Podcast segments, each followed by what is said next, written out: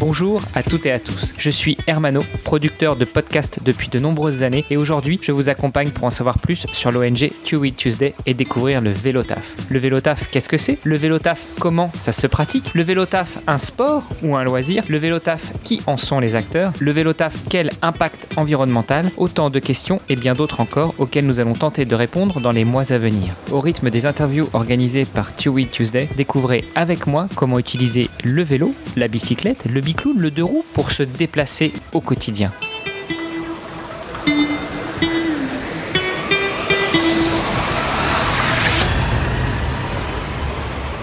Bonjour à toutes et à tous, je suis très heureux d'avoir une invitée. Euh, je veux parler de Priscilla. Salut Priscilla. Salut Amano, ravi de pouvoir t'avoir enfin. Euh. On l'a dit, on a mis un petit peu de temps à caler ce rendez-vous parce que tu étais prise par Mons et par Vaux. On s'est même croisé euh, aux rencontres vélo et territoire de Bourges au mois d'octobre dernier et on avait déjà commencé à discuter ensemble. Donc c'est pour dire, on a vraiment mis longtemps à caler nos rendez-vous, mais voilà, tu es là, tu vas pouvoir nous parler de toi, tu vas pouvoir nous parler de ton projet, tu vas pouvoir nous parler de, tout ce dans quoi tu es engagé euh, et quelles sont tes convictions sur le projet? Ça fait un beau programme, n'est-ce pas? Euh, Je suis pas sûre qu'en 45 minutes, on arrive à tout boucler. Écoute, je te dis, enfin moi je dis toujours à mes invités une demi-heure, trois quarts d'heure. Après, ça dépend à quel point ils sont ou elles sont prolifiques et ils ou elles ont envie de parler. Promis, j'essaierai d'être synthétique. En tout cas, la première question que je pose dans ce podcast, eh ben, euh, je veux en savoir plus sur mes invités. Donc dis-moi tout, qui est Priscilla Petitjean? Eh bien, c'est de toute évidence quelqu'un qui est très débordé au niveau de son emploi du temps. Euh, et euh, actuellement, euh, je suis la directrice des ateliers de l'audace. Donc, c'est un atelier chantier d'insertion à Lyon. Et je crois que c'est ce qui fait 95% de mon temps, pro ou perso. Donc, ça peut devenir effectivement une vraie définition de mon être. Je sais qu'aujourd'hui, il y a beaucoup de gens, quand on leur dit non, mais dis-moi, qu'est-ce que tu fais dans la vie? Et non pas uniquement quelle est ta fonction? ils disent bon, bah voilà, je fais du sport, je suis papa, je suis, j'adore cuisiner. Non, moi je crois que je suis dans le perso ou dans le pro. je reste affiliée au, projet. Bah écoute, c'est déjà une bonne définition. Bon, en dehors de ça, on l'aura bien compris, tu es quand même une femme aussi, euh, Priscilla, euh, la directrice des ateliers de l'audace. On va revenir un petit peu dessus justement sur euh, ce que c'est, ce que ça veut dire, qu'est-ce que ça implique, quelles sont tes, tes, tes convictions là-dessus. Euh, mais tout d'abord, bah, le podcast s'appelle Vélotaf euh, et tu m'as posé la question en off avant qu'on commence. Tu m'as demandé euh, comment est-ce que j'ai atterri dans le monde du vélo. Bah, je te renvoie la question. Priscilla, comment est-ce que tu as atterri dans le monde du vélo? Comment as-tu découvert le vélo? Quelle est ton histoire avec cet engin de locomotion à deux roues? Ah bah alors moi, c'était, euh, il y avait besoin, il n'y avait pas vraiment de choix. C'est-à-dire que j'ai été indépendante euh, très vite et que euh, j'ai voulu travailler et faire des études très vite. Sauf que l'entreprise où j'étais en alternance était bah, à Pusignan, donc j'étais dans la logistique à l'époque, le transport, et donc près de l'aéroport. Et à l'époque, il n'y avait aucun moyen de transport euh, pour y aller. Et euh, bah, fallait quand même que je puisse passer mon diplôme. Donc, euh, j'avais pas de permis, pas de voiture. Donc, j'ai acheté un vélo. Donc, avec mes maigres revenus, mon vélo m'avait coûté 40 euros. Je l'avais acheté au marché. C'était une vieille randonneuse gitane avec spécialité une petite fourche creuse. C'était cool. Euh, mais par contre, pour faire 40 km par jour aller-retour, euh, au bout de deux ou trois jours, elle m'a suggéré d'y aller toute seule. et euh, très vite, elle est tombée en panne, en fait. C'est-à-dire qu'elle ne tenait pas. C'était un vélo qui avait 60 ans, qui avait été rafistolé de ci, de là. Donc il a fallu commencer à le réparer. J'ai eu tout le monde, comme tout le monde, je suis allée à Decathlon pour, comme réflexe pour, le, pour faire une réparation. Sauf que là, ils m'ont annoncé un prix qui faisait deux. C'est ça, là tu t'es rendu compte que ça te coûtait quatre fois le prix de ton vélo? Déjà, et, au-delà de ça, c'est qu'ils allaient m'immobiliser mon vélo pendant deux à trois semaines. Sauf que moi, s'ils mobilisent mon vélo, en fait, c'est pas comme chez les garagistes euh, où vous avez le droit à un véhicule de courtoisie. Ils vous laissent vous dire, bah écoutez, vous nous lâchez votre vélo et puis vous vous débrouillez. donc, en fait, euh, il fallait que je trouve des solutions express et peu coûteuses. Donc, en fait, bah, mes dix doigts. Euh, et j'ai commencé à faire de la réparation, donc forcément à fréquenter des ateliers d'autoréparation, que ce soit donc à Grenoble avec un petit vélo dans la tête ou à, Lyon, le légendaire Pignon sur rue, à du recycleur. Et, euh, et j'ai chopé le virus, tout simplement. Donc, quand on commence à, comprendre ou à réaliser qu'on peut réparer quelque chose et en voir et en profiter du résultat au quotidien, c'est quand même euh, très agréable. Surtout que je pense que je suis quelqu'un d'assez manuel initialement, donc voilà, ça ne gâte rien. Et par la suite, bon bah, en parallèle de mes études, je faisais aussi plein de petits boulots et du coup, plutôt que de continuer à bosser à McDo ou d'être serveuse, à partir du moment où j'ai compris que je pouvais tenir un tournevis, je me suis tournée vers Velov Cyclocity à Lyon pour leur dire Hey, vous n'avez pas besoin d'un mécanicien ou d'une mécanicienne. Et c'est comme ça que, euh, à 21 ans, j'ai obtenu mon premier contrat de mécanicienne cycle. Et euh, pour la petite information, j'en ai 34 aujourd'hui. Bon, ça fait 10 ans, quoi. Non, ça fait 13 ans. Ça fait 13 ans euh, que je bricole des vélos, enfin, depuis mon premier contrat, en tout cas. Et depuis, je suis passée un peu par tous les métiers du cycle, que ce soit autour de la cyclogistique, du transport, que ce soit pour une entreprise ou au contraire pour de, de l'auto-entrepreneuriat. Euh, pour ne citer personne, et euh, ou sinon euh, donc pour les pour également donc Vélove et pour aussi donc le foyer sans abri dans la formation de sans-abri jusqu'à effectivement la création des ateliers de l'audace, donc insertion de personnes éloignées de l'emploi via la réparation de vélos. Alors on va revenir là-dessus. moi j'avais quand même une question, tu nous as dit que pendant que tu faisais tes études, l'entreprise pour laquelle tu voulais travailler, elle se trouvait à 40 km de chez toi. C'est comme ça que tu as découvert le vélo. Euh, mais comment est-ce que euh, des études que tu as pu faire, et d'ailleurs euh, tu vas peut-être nous dire ce que c'était comme étude, eh ben, tu en arrives à devenir mécanicienne vélo Est-ce que c'est une question de passion? Déjà, est-ce que tes études, tu les as faites pour faire plaisir à tes parents ou pour te faire plaisir à toi? Et comment est-ce qu'après on en arrive à, à devenir mécanicienne vélo? Euh, bah, en fait, mes études, je les ai arrêtées très très vite euh, parce que j'étais absolument pas douée à l'école. Je pense que c'est un univers ultra codifié qui ne me correspondait pas forcément. et euh, par contre, après deux ou trois ans à arrêter les études et à juste taffer, je me suis rendu compte que je devenais un peu stupide, tout du moins que je n'avais plus d'évolution intellectuelle, ce qui du coup me personnellement ne me correspondait pas. Et puis au-delà de ça, j'avais envie de de vivre beaucoup plus de choses. Et j'ai compris très vite que les études, ça me permettrait de vivre beaucoup plus de choses. Donc euh, moi, la seule chose qui m'intéressait à ce moment-là, c'était tout ce qui était, et d'ailleurs toujours aujourd'hui, c'est le sens humain profondément. Ça a toujours été un peu ma boussole. Et euh, du coup, j'ai regardé euh, dans le guide de l'ONICEP quels étaient les métiers en, lien avec l'humain? Et du coup, bah, il y avait de l'humanitaire, c'était pas si loin. Et le premier métier qu'ils recherchaient, c'était des logisticiens. Donc logisticien, bah, logistique, PTS logistique. Et euh, c'est comme ça que euh, j'ai commencé donc et à pratiquer le vélo taf du coup euh, assez assidûment et à faire des réparations pour pouvoir faire mon vélo taf. Et après derrière, en parallèle de ce BTS, à faire des petits jobs autour de la réparation vélo pour pouvoir avoir un emploi qui, qui corresponde à mes principes et à, ce que j'aime faire. Et derrière, j'ai continué mes études toujours dans, dans l'éthique euh, voilà, parce que je, je, varie pas beaucoup. et euh, ça a été, je suis partie en, Inde, je suis partie en Afrique euh, pour travailler. Et l'expérience que j'ai pu avoir en Afrique, en savoir en Côte d'Ivoire, juste après la guerre civile, a été assez remuante me concernant. Et je suis revenue en France en me disant, ok, on va calmer le jeu sur l'international. Et qu'est-ce qui me faisait le plus de bien? Qu'est-ce qui m'intéressait le plus en France bah, C'était le vélo. Donc euh, je suis revenue tout doucement vers des jobs sans responsabilité euh, euh, pour reprendre après mon petit choc, et je suis allée bosser avec Bicycle, qui était donc de la livraison de derniers kilomètres à vélo sur Lyon, et pour lesquels j'ai été coursier à vélo. Et six mois plus tard, je crois qu'il y avait le foyer des sans-abri à Lyon qui publiait une annonce comme quoi il cherchait un mouton à cinq pattes, à savoir quelqu'un qui était capable de, gérer des publics un peu difficiles, de faire de la gestion de projet et euh, également de savoir réparer des vélos, ce qui l'air de rien en fait est un, mélange assez peu commun, surtout à l'époque. Et euh, forcément, euh, j'ai tout fait pour qu'il puisse retenir mon profil. Et c'est comme ça qu'on a pu lancer l'atelier pour le foyer des sans-abri. Et après, voilà, la suite, euh, si tu veux, on peut la continuer, euh, mais je crois qu'elle est un peu connue. Ouais, on, va la continuer, mais, euh, mais je voulais revenir maintenant qu'on a fait un petit peu le, on est passé un petit peu sur ta formation, sur tes premières expériences. je voudrais aussi revenir sur tes expériences à l'étranger, mais juste avant, on va rester un petit peu sur toi, parce que tu nous as expliqué comment est-ce que tu es devenue amoureuse du vélo, comment est-ce que tu t'es mise à pratiquer le vélo, mais est-ce que en termes de vélo taf, tu pratiques toujours et à quelle fréquence? Alors oui, oui, je pratique euh, toujours autant que je peux. Je pense que vraiment le, transport, euh, le fait de se déplacer à vélo, pour moi, c'est un vrai sas entre la sphère perso et la sphère pro. Se mettre en condition ou au contraire se délasser et euh, pour pouvoir laisser les choses derrière soi. Euh, et euh, également, le, sport pour moi est quelque chose d'assez important dans mon quotidien, sauf que ayant une vie professionnelle euh, assez écrasante, forcément, ça prend sur les heures d'entraînement. Et bah, du coup, faire du vélo taf, ça, hum, ça permet bah, de continuer de faire du sport, enfin, tout du moins d'avoir une dynamique physique à la semaine.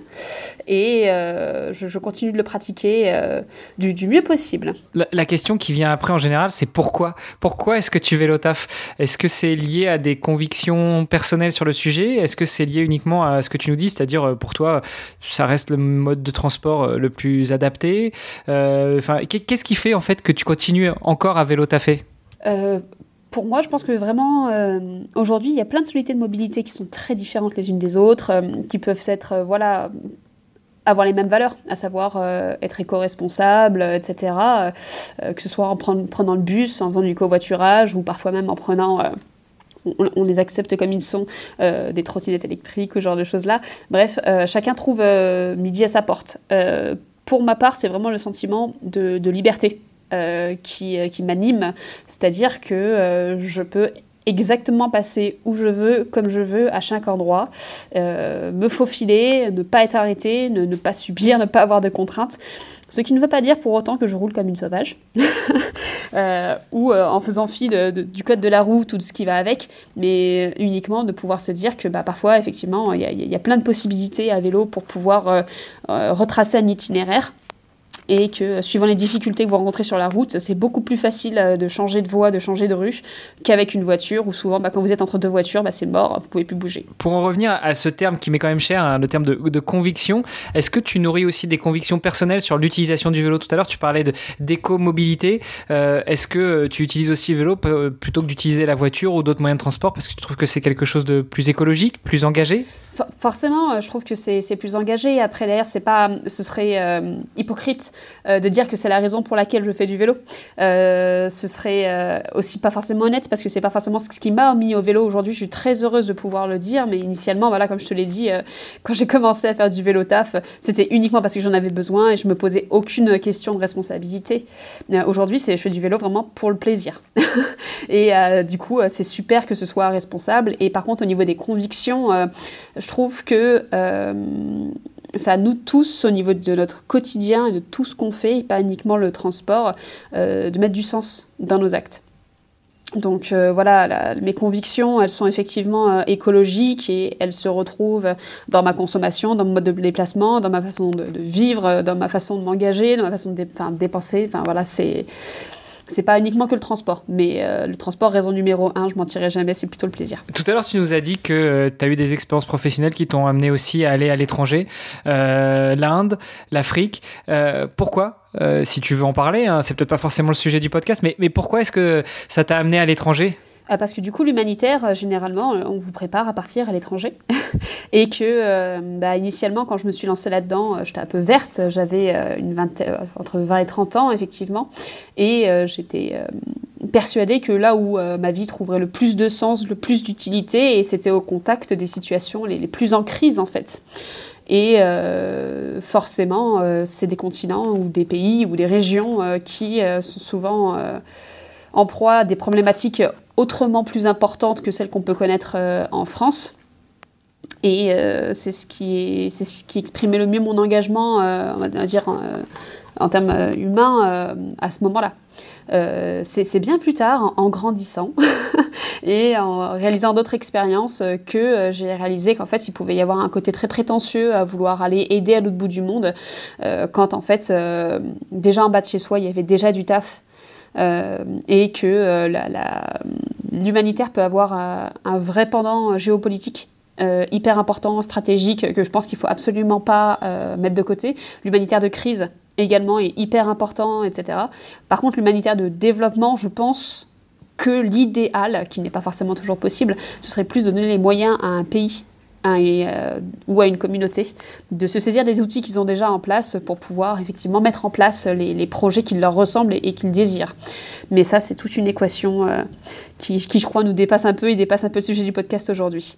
Mais voilà pourquoi je suis partie là-bas et j'y suis allée plutôt par opportunité parce qu'à chaque fois, bah, c'est là-bas où il y avait des emplois qui m'avaient été proposés ça peut dépasser un peu le cadre du podcast. Malgré tout, moi, ce qui m'intéresse dans le cadre de ce podcast Vélotaf aujourd'hui, c'est euh, d'en savoir un petit peu plus sur tes expériences à l'étranger, eu égard à l'utilisation du vélo. Euh, alors en Inde, on, voit souvent plein de gens sur les vélos, on voit des gens sur les pouces-pouces. Alors là, je parle en, non-initié parce que j'ai jamais mis un pied en Inde, mais c'est un peu les images d'Épinal ou plutôt les, images euh, d'Inde qui nous arrivent depuis la télé ou autre. toi qui as vécu euh, et, notamment dans des conditions où tu faisais de l'humanitaire. Euh, qu'est-ce que tu en ressors euh, de cette image du vélo, de cette utilisation du vélo dans ces pays? Alors, euh, en Inde, le vélo, c'était vraiment pour les, les, plus pauvres de chez les plus pauvres. Euh, donc, c'était souvent des personnes qui n'avaient pas eu. Donc, c'est pour tout ce que tu disais, là, les, les, tuk-tuk euh, ou les rickshaws. donc, les, ancêtres des tuk-tuk et des rickshaws, je pense qu'on a tous ces images un peu coloniales en tête où tu vois des hommes qui ont des charrettes derrière eux à bras et qui tirent en courant, ou au contraire, effectivement, qui pédalent sur des vélos. ce qu'il y a, c'est que bah, forcément, c'est une partie de la population qui est particulièrement fragile et notamment financièrement. Il y en a qui ont réussi à faire le switch et à passer à des solutions motorisées, donc euh, avec euh, tous les véhicules Tata, c'est une marque indienne très connue euh, qui du coup en fait à l'appel des rickshaws tout, voilà, par millions. Mais par contre, il y en a d'autres qui n'ont pas eu les moyens et qui continuent. donc encore quand j'étais en Inde, attracter euh, des tonnes et des tonnes de marchandises avec des vélos qui n'ont plus d'âge. Donc l'Inde, je rappelle, c'est, ça a été une colonie britannique, donc des vieux vélos anglais avec vraiment le col de cygne comme on peut l'imaginer. Les, euh, j'ai oublié le nom, mais ça me reviendra tout, à l'heure, euh, des, vélos. Et euh, c'était vraiment, euh, ça me faisait énormément de peine, en fait, parce que du coup, c'était des personnes plutôt âgées qui étaient sur ces types de, de transport, que ce soit transport de personnes ou transport de marchandises, et vraiment les plus déshérités, voire en fin de vie. Donc c'était vraiment pas du tout une très bonne image du vélo. Et dans les campagnes, en fait, c'était plutôt du transport avec des buffles qui, du coup, tiraient les remorques et, non pas des vélos voilà, j'en ai pas vu en tout cas euh, en milieu rural. Et euh, en Afrique, par contre, là, l'engouement pour le vélo est tout à fait différent. C'est-à-dire que euh, il y, a vraiment beaucoup plus de vélos, euh, même s'il y a beaucoup de mobilettes également. Hein. je, rappelle la présence chinoise en Afrique est de, plus en plus omniprésente, donc forcément la, culture de la mobilette également. mais beaucoup plus de vélos et le vélo un peu partout, c'est-à-dire dans les cocoteraies, dans la ville, en périphérie, partout où j'ai pu aller, il y avait, il y a eu des bicyclettes. Et là, par contre, c'est un petit peu. Euh, oui, c'est l'outil du pauvre, c'est certain. C'est pas comme, euh, comme en France euh, ou comme en Europe où on c'est considéré comme un, outil de mobilité qui, qui, est facteur d'avenir. on va dire ça comme ça. Mais c'était beaucoup plus décomplexé. Voilà, en Inde, il y avait vraiment une image très négative avec le vélo. En Afrique, c'était plutôt bon, bah, vélo quoi. Et j'ai fait du vélo en Afrique. mais du coup en Côte d'Ivoire, à Abidjan. Et euh, autant dire que c'était euh, remarqué et remarquable. Je crois même que c'était un peu très très inconscient. Euh, pourquoi? Parce que une femme sur un vélo? Parce que un vélo au milieu de la voiture, des, voitures? Pourquoi est-ce que c'était un peu inconscient? Pour, pour beaucoup de raisons. Bah déjà parce que je suis une femme. Donc déjà les femmes, faire du vélo, bon, je suis pas sûre qu'ils en aient déjà vu. En tout cas, voilà, encore moins conduire de la voiture. Enfin, voilà, c'était la première chose. La deuxième chose, c'est une blanche. voilà, appelons un chat un chat. Là-bas, j'étais la blanche. Et du coup, les blanches, elles se font conduire un taxi, elles ont des chauffeurs, mais euh, c'est rare qu'elles conduisent. Et euh, derrière, il faut dire, la circulation à Abidjan, pour ceux qui sont déjà allés, c'était juste. Euh, chaotique, euh, extrêmement dangereux. Donc euh, être une femme sur un vélo dans les rues d'Abidjan, je... moi franchement quand j'y repense, euh, ça me fait beaucoup rire, mais je pense que ça, ça, a pu donner quelques hallucinations à certains. ouais, c'est vrai. C'est dommage en fait que une femme blanche ou pas, sur un vélo, ça, ça détonne un petit peu. Euh, mais après, euh, tu t'es pas non plus. Enfin, j'imagine que t'as pas eu de problème, tu t'es pas fait agresser, donc c'est quand même un signe d'ouverture. Ça interpelle, mais t'as pas eu de problème particulier par rapport à ça? Non, non. Euh, et après, en fait, je pense que la, stigmatisation par la couleur de peau, voilà, dans une, dans une ancienne colonie française, gros bastion français, juste après la guerre civile et tout ce qui va avec, où très clairement les, les slogans c'était chacun son blanc. euh, c'était c'est une étiquette absolument. Euh, enfin, ça aurait été euh, encore une fois hypocrite de dire non. C'était pas ça qui remarquait. On était au-delà de ce genre de, conception. Je pense que c'était vraiment voilà quelque chose de, très marquant. Et non, j'ai eu aucun souci. Je pense juste que j'ai eu beaucoup de gens qui me regardaient, que ce soit de toutes les communautés, que ce soit des expatriés, que ce soit des Libanais, des Français ou des, locaux, qui trouvaient que ce que je faisais n'avait absolument aucun sens. Mais euh, déjà à cette époque-là, on faisait pas encore du vélo, même pas en France. Donc euh, du coup là-bas, où euh, clairement pour se payer un chauffeur, c'était du menu fretin, personne ne comprenait. Mais bon, j'étais déjà pas attaqué, je crois. Bon, remettons dans le contexte, c'était quelle année? Oh, oh. Euh, C'était il y a peut-être euh, une dizaine d'années, je pense. Bon, c'était pas il y a si longtemps que ça, quand même. Ah, des tas des pistes cyclables en France il y a 10 ans. non, mais de toute façon, euh, je, crois qu'en France, ce qui a. La part modèle du vélo en France il y a 10 ans. Alors... Franchement, le, le, choc, entre guillemets, culturel avec le vélo en France, ça a été quand même le Covid. On pourra dire ce qu'on veut ça n'a pas été forcément une super bonne période pour beaucoup de gens, mais par contre, pour le vélo, ça a été un gros déclencheur. Ah oui, mais de toute façon, ça, fait partie des sciences comportementales. Je suis désolée, j'étale un peu ma science, mais en fait, c'est un sujet qui me passionne. Et euh, pardon, c'est la culture, c'est comme la confiture. Moins on en a, plus on l'étale. Mais euh, très clairement, pour, euh, pour changer de nos habitudes, ça a été prouvé que en fait dans la vie on a vraiment besoin d'avoir un choc hyper important. Et généralement c'est soit les déménagements euh, qui font qu'on prend de nouvelles habitudes. C'est pas pour rien que les gens ils prennent des bonnes résolutions euh, au premier de l'an euh, ou à la rentrée. C'est parce que c'est des marqueurs temporels qui sont hyper forts. Et c'est certain que ce Covid a été un, gros élément de changement pour énormément de personnes. Et voilà, il y a des études à l'université Gustave Eiffel à, Bron, auprès de Frédéric Martinez, euh, que je salue, euh, qui, euh, je pense, voilà, pour renseigner les personnes qui s'intéressent sur les changements de comportement et le niveau de la mobilité et des transports, pourront être une, sacrée mine d'or. après, même si j'ai confiance dans l'homme avec un grand H et pas l'homme, les personnes de sexe masculine, j'ai quand même un peu peur hein, parce que j'ai l'impression que les bonnes les bonnes vieilles mauvaises habitudes reviennent vite au galop et j'ai l'impression que le post-Covid euh, commence à, faire son œuvre. Bon, alors, euh, il y a plusieurs choses. C'est que quand on était dans le, confinement, c'est que tout le monde parlait du monde d'après. Le monde d'après, bon, le monde d'après, on, a compris, il, n'existera pas. Euh, on est tous beaucoup trop feignants et beaucoup trop euh, pleutres, je crois, pour faire des changements. Et en même temps, j'ai envie de te dire, un changement, pour qu'il fonctionne, il faut qu'il soit progressif. Enfin, bref. Et, mais par contre, il y a encore pas mal d'espoir. Par exemple, si tu regardes des facteurs comme la communication, tout ce qui est commercial. Aujourd'hui, tu ne verras pas une seule vitrine, que ce soit pour vendre des vêtements, pour vendre une console, pour vendre des télés, pour vendre, j'en sais rien, n'importe quoi, dans laquelle il n'y aura pas un vélo. Tu verras pas un seul feuilleton, tu verras pas un seul film, tu verras pas rien du tout sans qu'il y ait un vélo derrière. Il y a quand même une énorme volonté au niveau de la communication, de tous les acteurs qui d'ailleurs produisent des supports de communication, de mettre le vélo, que ce soit au premier, au deuxième plan ou au troisième plan. Euh, vous verrez dans quasiment toutes les images des vélos. Et pour moi, c'est quand même un signal euh, assez fort en fait, qui est que même s'il n'y a pas des messages étatiques qui passent à la télé, genre euh, manger, bouger, rouler, le vélo c'est meilleur pour la santé, il y a quand même en filigrane un sacré coup de pied au miche pour que les gens se saisissent du vélo et l'incluent dans leur quotidien comme quelque chose de tout à fait normal. Donc sur ce sujet-là, en tout cas, je pense que les perspectives sont plutôt plutôt important. Ouais. en tout cas, j'ai confiance. Je ne sais pas si on arrivera à rester sur des vélos qui sont peu polluants, vu le rush qu'on a actuellement et les peu de ressources minières qu'on a.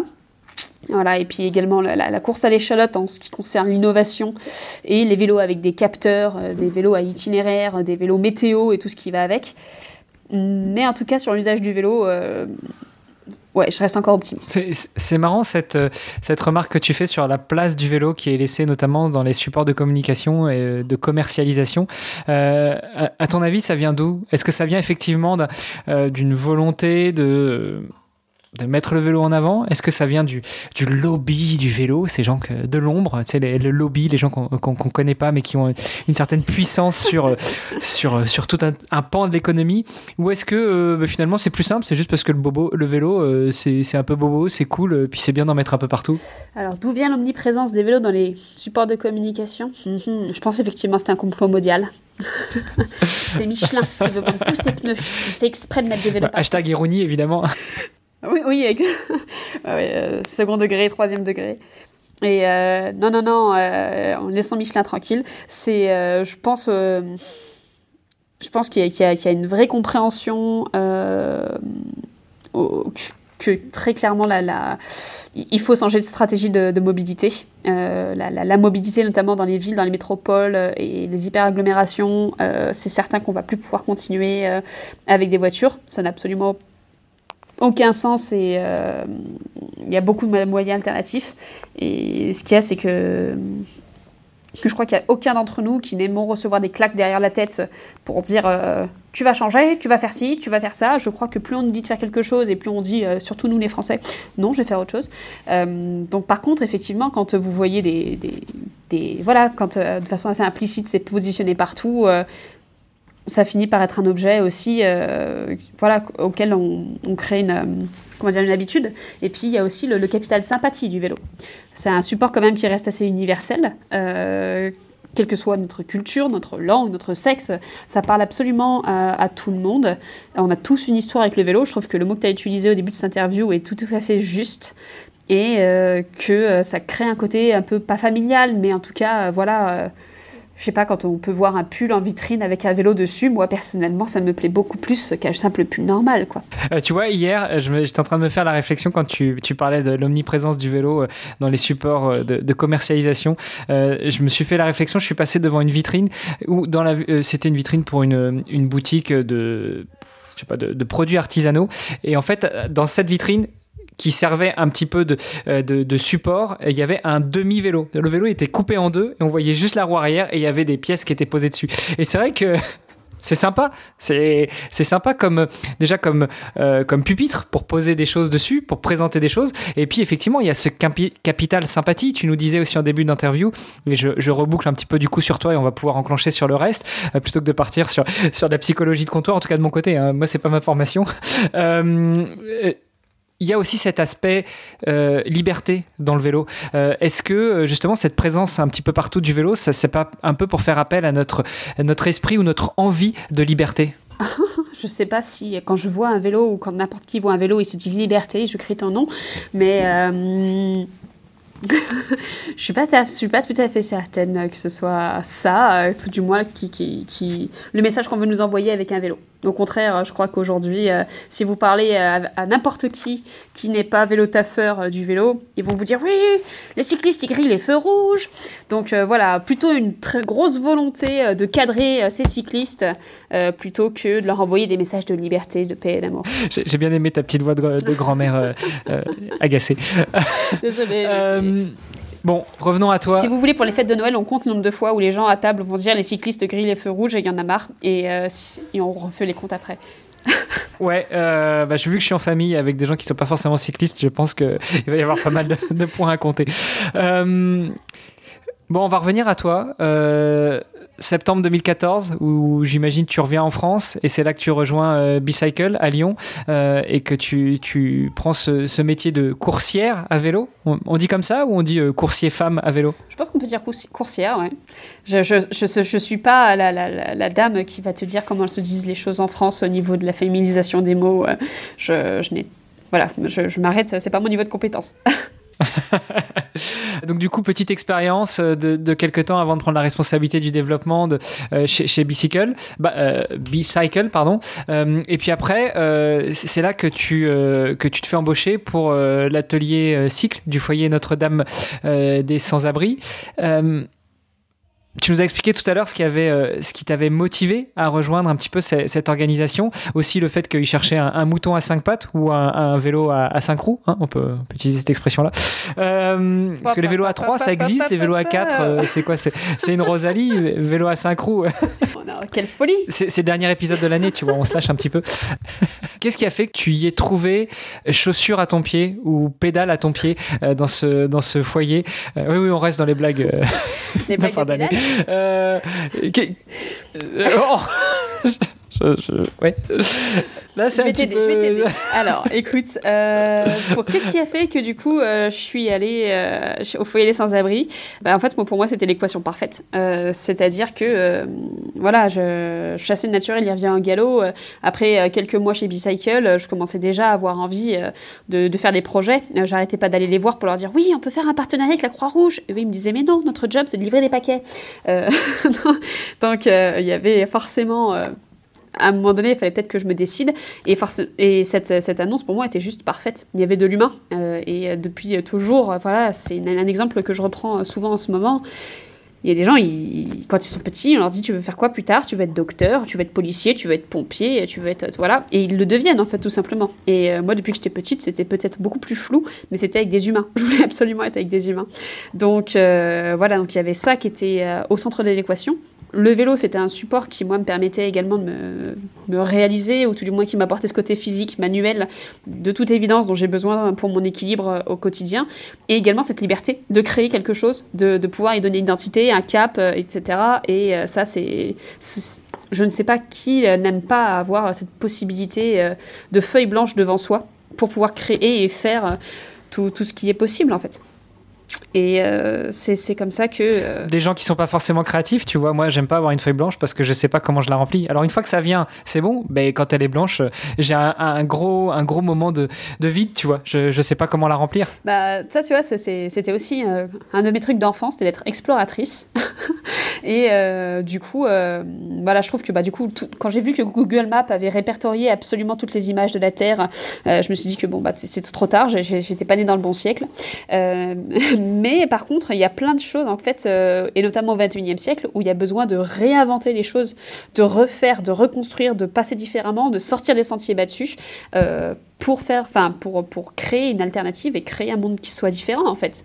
Et euh, c'est un petit peu ça, cette volonté un peu d'explorer de, nouvelles façons de faire société, de nouvelles façons de, de, de, faire plein de choses qui, qui m'a plu aussi dans cette annonce du foyer, cette, cette page blanche, quoi l'exploration.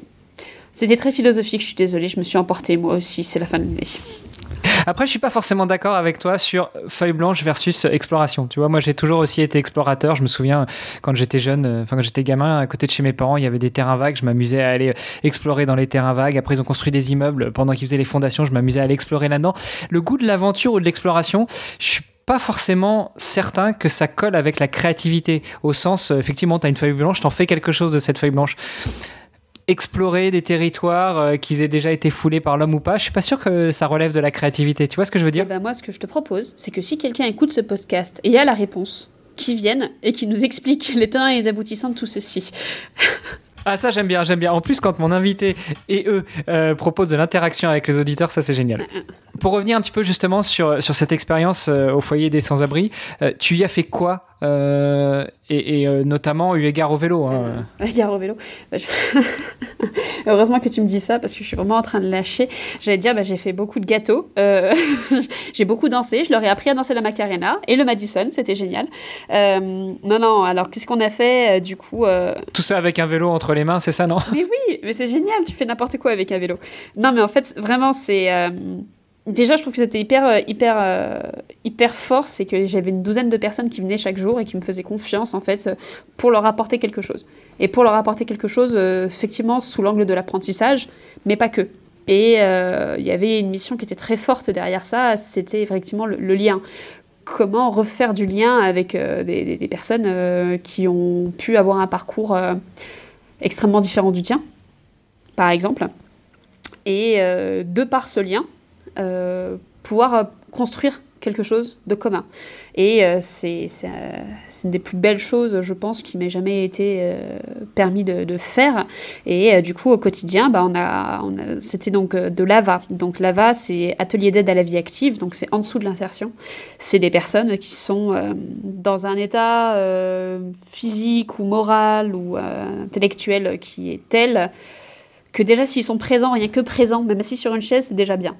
Et euh, du coup, euh, il y avait donc la volonté de, transmettre des connaissances. Euh, et on a eu beaucoup de belles histoires là-dessus. Et il y a aussi la volonté aussi de, transmettre juste de l'envie. moi, c'est quelque chose que, que je pense qui est notre moteur à tous. C'est-à-dire que les personnes qui généralement euh, selon moi, hein, ça n'est que mon avis, euh, sont dans des situations euh, très délicates ou de grosses fragilités ou ce genre de choses-là, généralement, il n'y a plus de mouvement. Il n'y a plus de projection, il n'y a, plus trop de liens, il n'y a plus tout ça. Et le, but, c'est initialement déjà de remettre un climat où la personne se sent bien, se sent en sécurité, quelques heures dans la journée déjà. Mettre en place un climat où les gens, ils sont bien, où ils ont envie de venir, d'où le fait qu'on fasse des gâteaux. et, et après, par rapport à tout ça, euh, pouvoir... Euh, euh, je suis désolée, je suis très émue. de pouvoir relancer la machine, donner à nouveau de l'élan, donner de l'envie de et partager ce, que j'avais, de, de, ce qui me plaisait énormément. Et je pense que c'est pour ça que ça, ça, a particulièrement bien fonctionné, parce que cet atelier a vraiment super bien fonctionné. C'est que je suis vraiment passionnée par mon sujet. Et que euh, du coup, euh, je pense que c'est un peu comme. Euh, c'est très prétentieux, mais c'est pas grave. c'est comme les, les profs que tu as au collège ou au lycée ou même en primaire. Tu as des profs qui vont être passionnants et du coup, tu vas t'intéresser à leur matière et tu vas avoir du plaisir à venir à leurs cours et, à les écouter même s'ils te racontent n'importe quoi. Euh, et puis t'en as d'autres au contraire, bon bah qui vont être hyper bons en théorie et en pratique, qui vont te faire le cours, le machin, etc., qui vont être hyper carrés, mais leur cours va être un vrai supplice pour toi.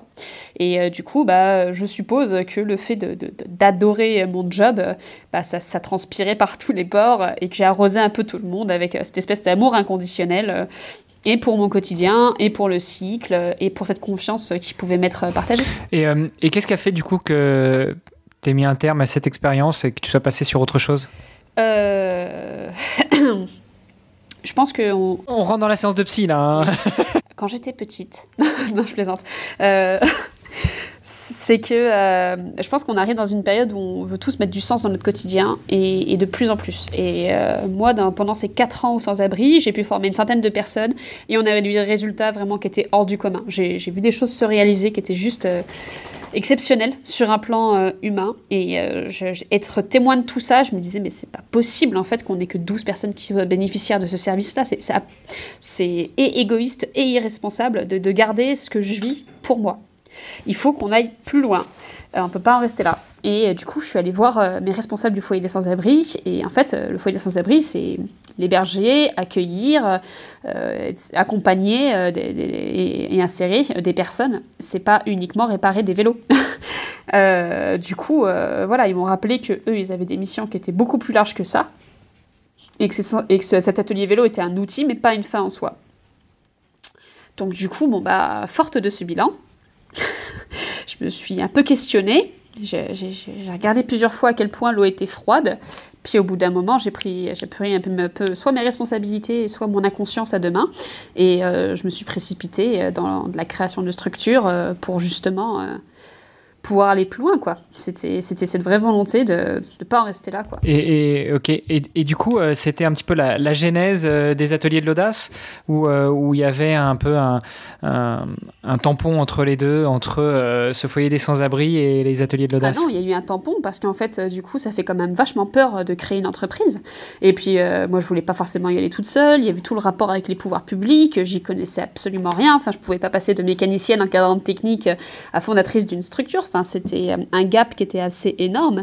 Et euh, du coup, euh, pendant un an, j'ai été incubée par une structure à Lyon qui s'appelle Ronalpia et dans lequel, eh ben, avec notamment un, jeune homme qui s'appelle Bruno Armand, à qui je fais des gros bisous, qui est aujourd'hui au Canada pour développer du vélo, on a essayé de bidouiller une structure, une association d'ailleurs, encore une fois, autour de, de, la, de, la, mobilité, autour du vélo, à savoir comment transformer un quartier avec du vélo et en, coopération avec les habitants.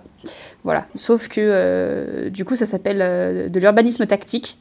Et que euh, à l'époque c'était donc avant le Covid et avec mon associé donc Bruno on n'arrêtait pas de faire du plaidoyer pour les pistes cyclables temporaires et tout le monde nous regardait genre mais que nenni une piste cyclable soit ça s'investit soit ça n'est pas. Et euh, du coup on s'est un peu cassé les dents avec cette association euh, qui du coup bah, qu'on a qu'on a fermé juste avant le Covid et à l'issue du Covid qu'est-ce qu'on a vu se développer tout partout? Des coronapistes, des pistes cyclables temporaires, mais oui, c'était incroyable. Donc voilà. Ça, ça c'est ce qui s'appelle être visionnaire en fait. Mais, mais visionnaire. Euh... Je sais pas. Sauf que. Euh, c'est pareil, on avait proposé plein de choses autour euh, des, des, des, zones, autour des écoles qui pouvaient être sacralisées, sanctuarisées pour que les gens puissent venir euh, en vélo ou différemment, arrêter les embouteillages de bagnoles et tout ce qui va avec. À l'époque, on allait voir les pouvoirs publics, on leur parlait de ça et ils se disaient, mais ce sont des, de doux rêveurs. Et aujourd'hui, j'ai vu des publications de la métropole, genre, oui, on est très très heureux, il y a plus de 150 écoles qu'on peut disposer de notre disposition, du projet. Donc euh, voilà, c'est, je pense que ça, c'est une leçon d'entrepreneuriat, c'est qu'il y a des, des business euh, qui se lancent avec un, timing. C'est tous des anglicismes, on adore. Euh, et que très clairement, là sur ce sujet-là, c'était c'était pas le, bon moment. Ouais, c'est le fameux time to market. Euh, souvent, euh, il y a beaucoup d'entrepreneurs, euh, qu'on soit dans les entreprises ou qu'on parle des associations ou autres, qui, qui ont des idées, qui ont des visions, qui, qui imaginent certaines choses avant, avant d'autres, avant que ça voit le jour. Et puis, puis finalement, tu finis par baisser les bras en disant bah non, ça marche pas, ça marchera pas, c'est pas le bon moment, on verra plus tard. Et puis six mois après, tu te retournes et il y a quelqu'un qui a fait son beurre avec. C'est le fameux time to market. Quoi. Ça. Et du coup, bah, c'est pas si mal parce que du coup, moi, je t'avoue que je m'étais un peu lancé là-dedans euh, en disant à mon collègue Bruno Ouais, ok, d'accord, on refait des villes avec du vélo et des gens et de l'insertion par le vélo, ce qui brouillait aussi énormément les pistes. Et euh, du coup, bah, lui, euh, quand l'association a été coulée et que du coup, bah, de son côté, il s'est dit, euh, le bol, je vais aller là où ils savent ce que c'est, et notamment au Canada. bah, du coup, moi, j'ai conservé la partie qui me tenait le plus à cœur, à savoir l'insertion par le vélo. J'avais un an d'incubation dans les pattes, j'avais rencontré plein de pouvoirs publics, donc j'avais acquis pas mal de choses, de savoir-faire et de savoir-être. Il y a beaucoup de choses qui sont codifiées, on va pas se mentir. Et euh, du coup, euh, du coup, j'ai continué de, dans cette direction de l'insertion par le vélo. Il y a même eu les coursiers solidaires au passage pendant le Covid. Voilà, on ne s'est pas ennuyé, ça a été prolifique. Tout ça nous amène à ton expérience actuelle euh, des ateliers de l'audace. Donc là, c'est toi qui as fondé ça. Euh, tu peux nous en dire plus, justement, parce que tu nous parles d'insertion par le vélo, ok, euh, mais ça parle peut-être pas à toute notre audience. Donc rentrons dans les détails. Ah. continue à t'allonger sur le divan et, et raconte-nous toute l'histoire. ok, j'ai bien une couverture. Du coup, euh, oui, effectivement, j'ai été fondatrice, mais avec d'autres personnes. Je pense que c'est hyper important de rappeler que euh, c'est bien d'avoir une idée, mais c'est mieux aussi d'avoir les moyens pour les mettre en place et d'être soutenu, euh, parce que c'est quand même un sacré chemin, et que ça a été une bande de fous furieux qui dont j'ai fait partie, qui s'est dit ouais c'est trop bien, viens, on, on essaye d'aider des gens en réparant des vélos. Concept un peu flou, mais qui nous tenait tous très à cœur. Et on a commencé comme ça, et très très rapidement, ça a vraiment bien fonctionné. Euh, je pense que ça a bien fonctionné parce qu'initialement, il y a quand même eu un élan de solidarité dans les structures vélo euh, à Lyon qui nous ont euh, filé des outils, filé des pièces, filé des coups de main. et la deuxième chose, c'est parce que bah, en termes de, cycle ou associatif ou social, je crois pouvoir témoigner d'un engagement assez fort et invariable qui fait que on a accordé un peu de crédibilité quant à voilà, la, la, véracité de mon engagement dans le projet et également le fait que je puisse être assez tenace pour le faire tenir. Donc euh, ça a été un peu le, démarrage. Et, euh, et, sur la suite, bah voilà, on est à, tu vois, on a à peine deux ans là aujourd'hui, on aura trois ans en avril. On a aujourd'hui un atelier de 300 mètres carrés euh, à côté de la Pardieu. On a 150 mètres carrés de showroom, on a 32 salariés. On devrait ouvrir un deuxième bâtiment sur les quais du Rhône là au mois de mai. Euh, pour, une, pour une bébé association, euh, je trouve que euh, c'est allé extrêmement vite. Et je pense que ça a été un peu le, ce, qui, ce qui a été un peu difficile, je crois, pour tout le monde, c'est que du coup, un développement aussi rapide, bah, ça suppose déjà de pouvoir l'encaisser.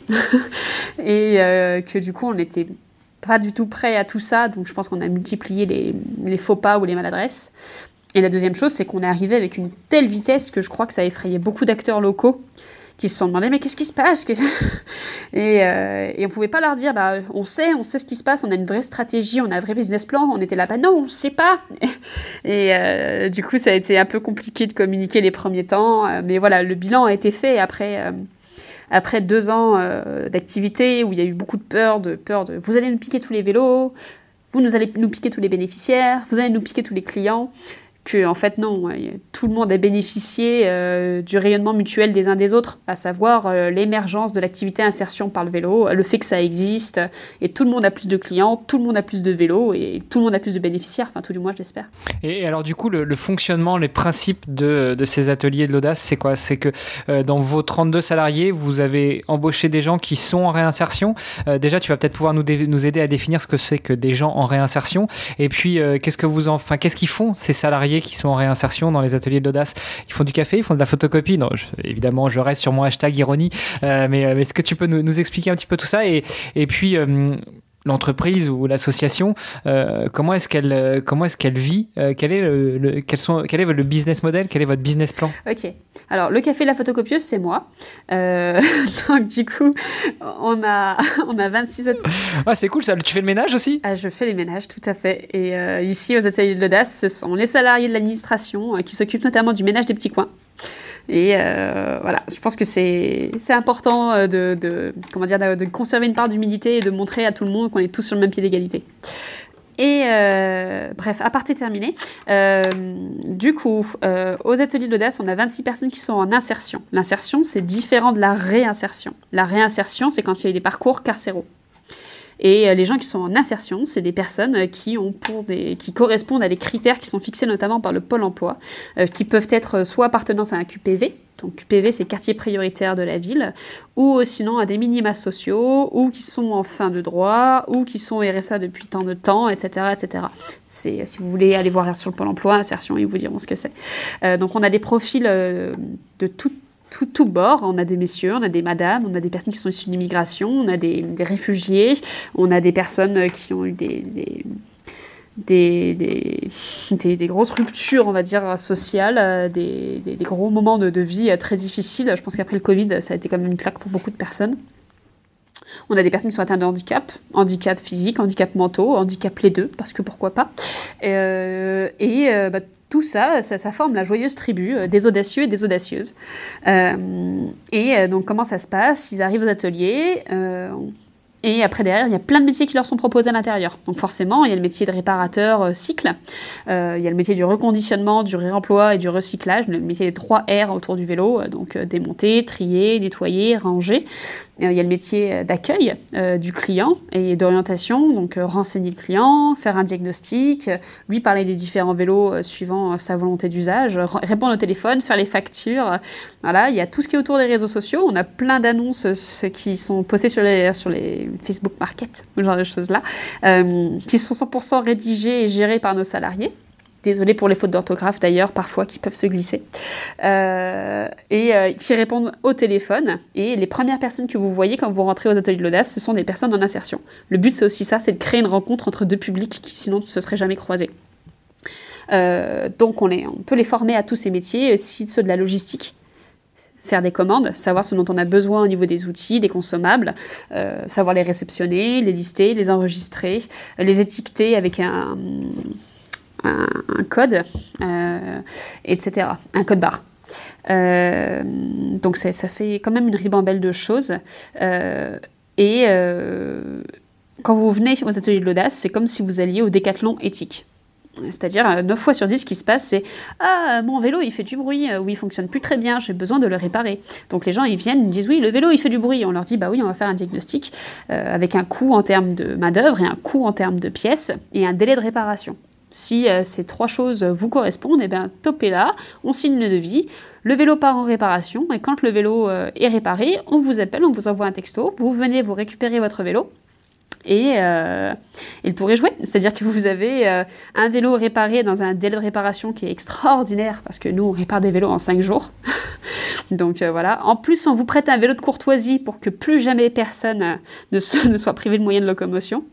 et vous repartez avec votre vélo, sauf que vous avez votre achat votre, euh, voilà, le fait de confier votre vélo aux ateliers de l'audace, ça a permis soit de créer des emplois, soit de s'engager dans une démarche éthique. C'est-à-dire que plutôt que euh, d'aller consommer ou de dépenser pour des grandes enseignes euh, capitalistes, c'est pas, pas non plus le mal absolu le capitalisme, mais c'est quand même bien quand c'est pas dans un intérêt d'enrichissement personnel.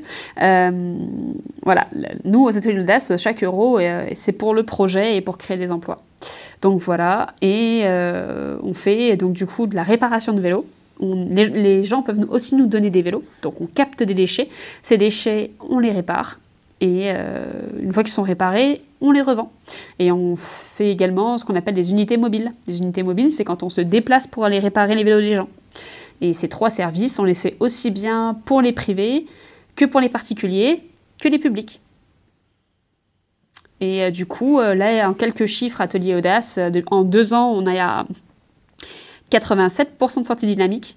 Ça, c'est vraiment la super grosse fierté. Une sortie dynamique, c'est quand il y a une personne qui repart de l'atelier pour faire un cursus vers l'emploi ou qui a un, emploi pérenne ou, un, ou, un, diplôme.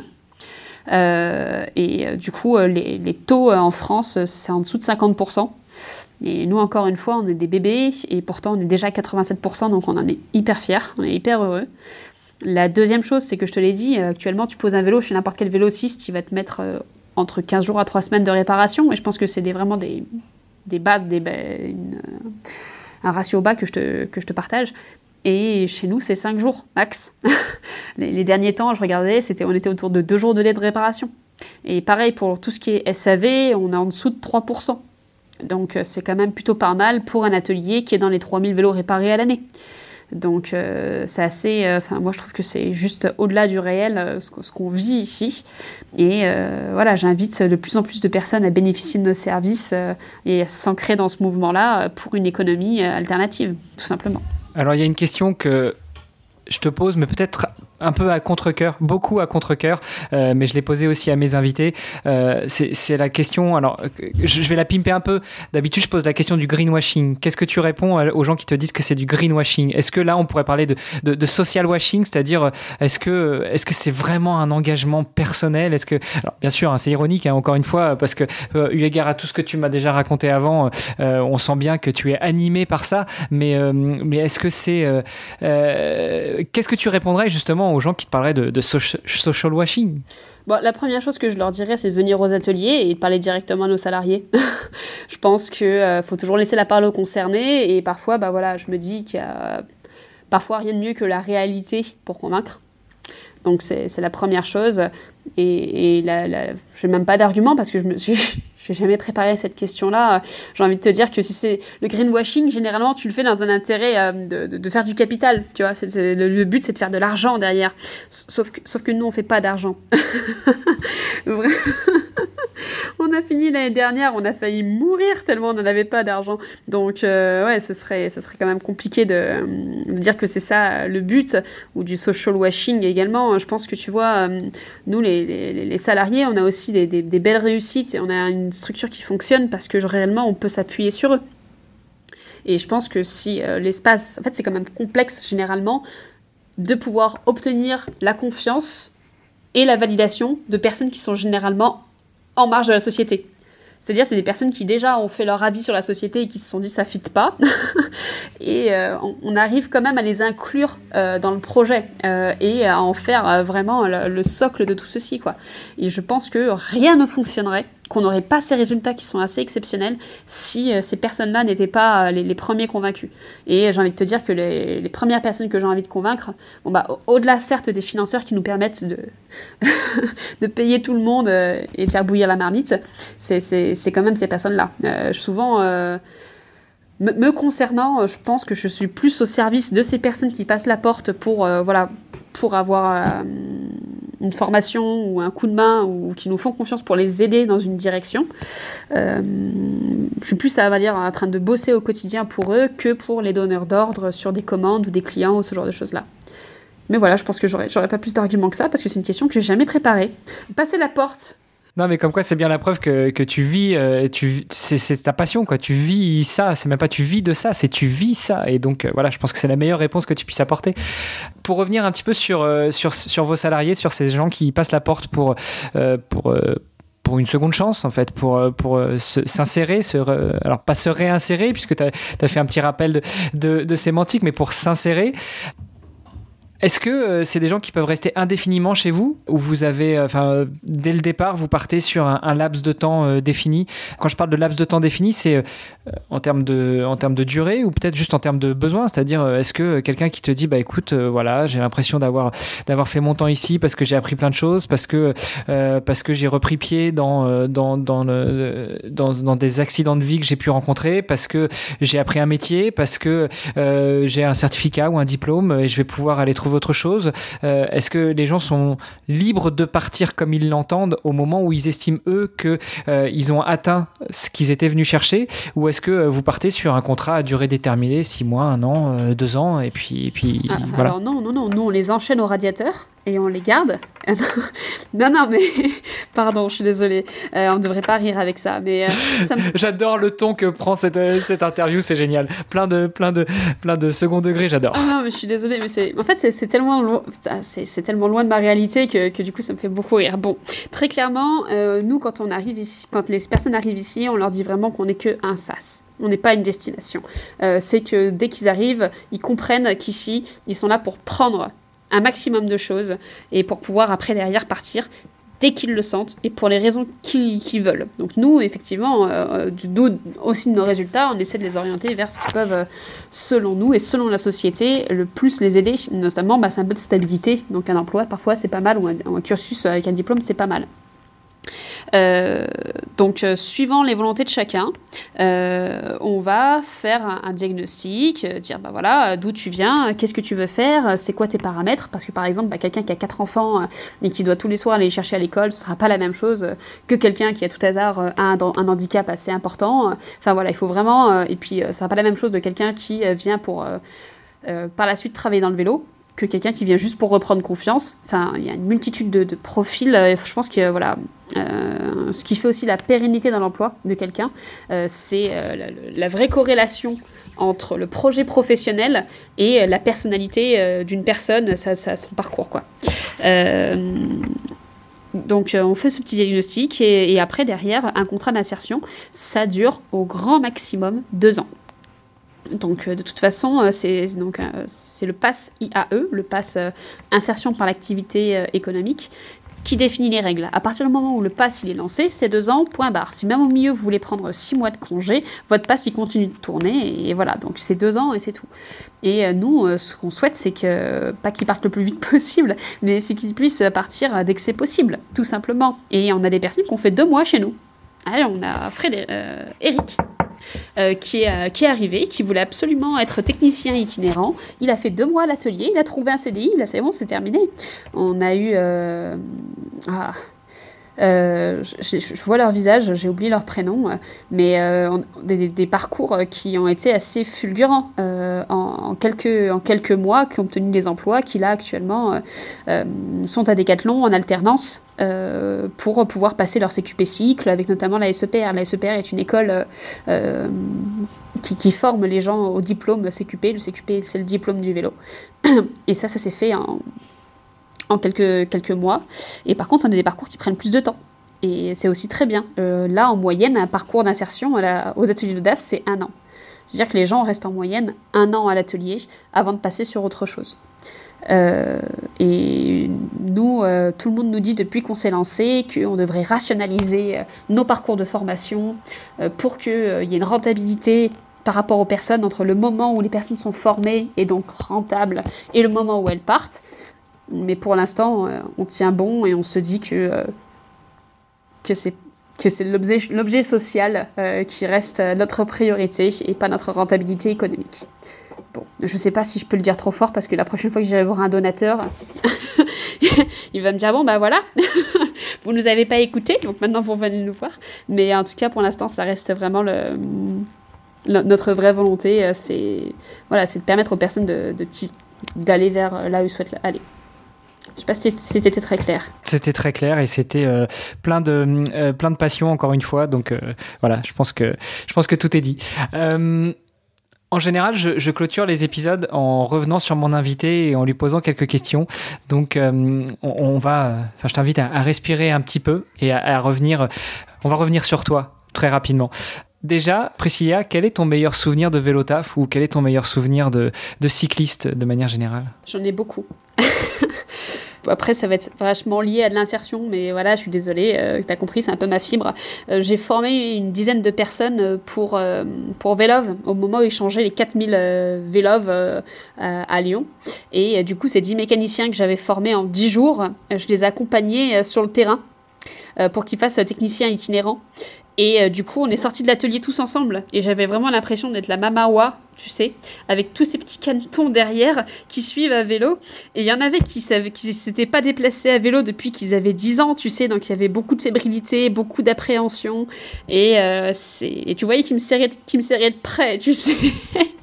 et euh, ça a été aussi un moment où, du coup, ils ont pris leur envol, hein, littéralement. Et du coup, ça a été. je crois que c'est des choses qui qui, voilà, moi je m'en souviens encore euh, de tous, quoi. Désolée. C'est magnifique. à ton avis, comment est-ce qu'on pourrait promouvoir encore plus l'utilisation du vélo taf? Oula, attends. Il faut que je rebranche le cerveau, il faut que j'arrête l'émotionnel. Euh, comment est-ce qu'on pourrait plus promouvoir l'utilisation du vélo taf?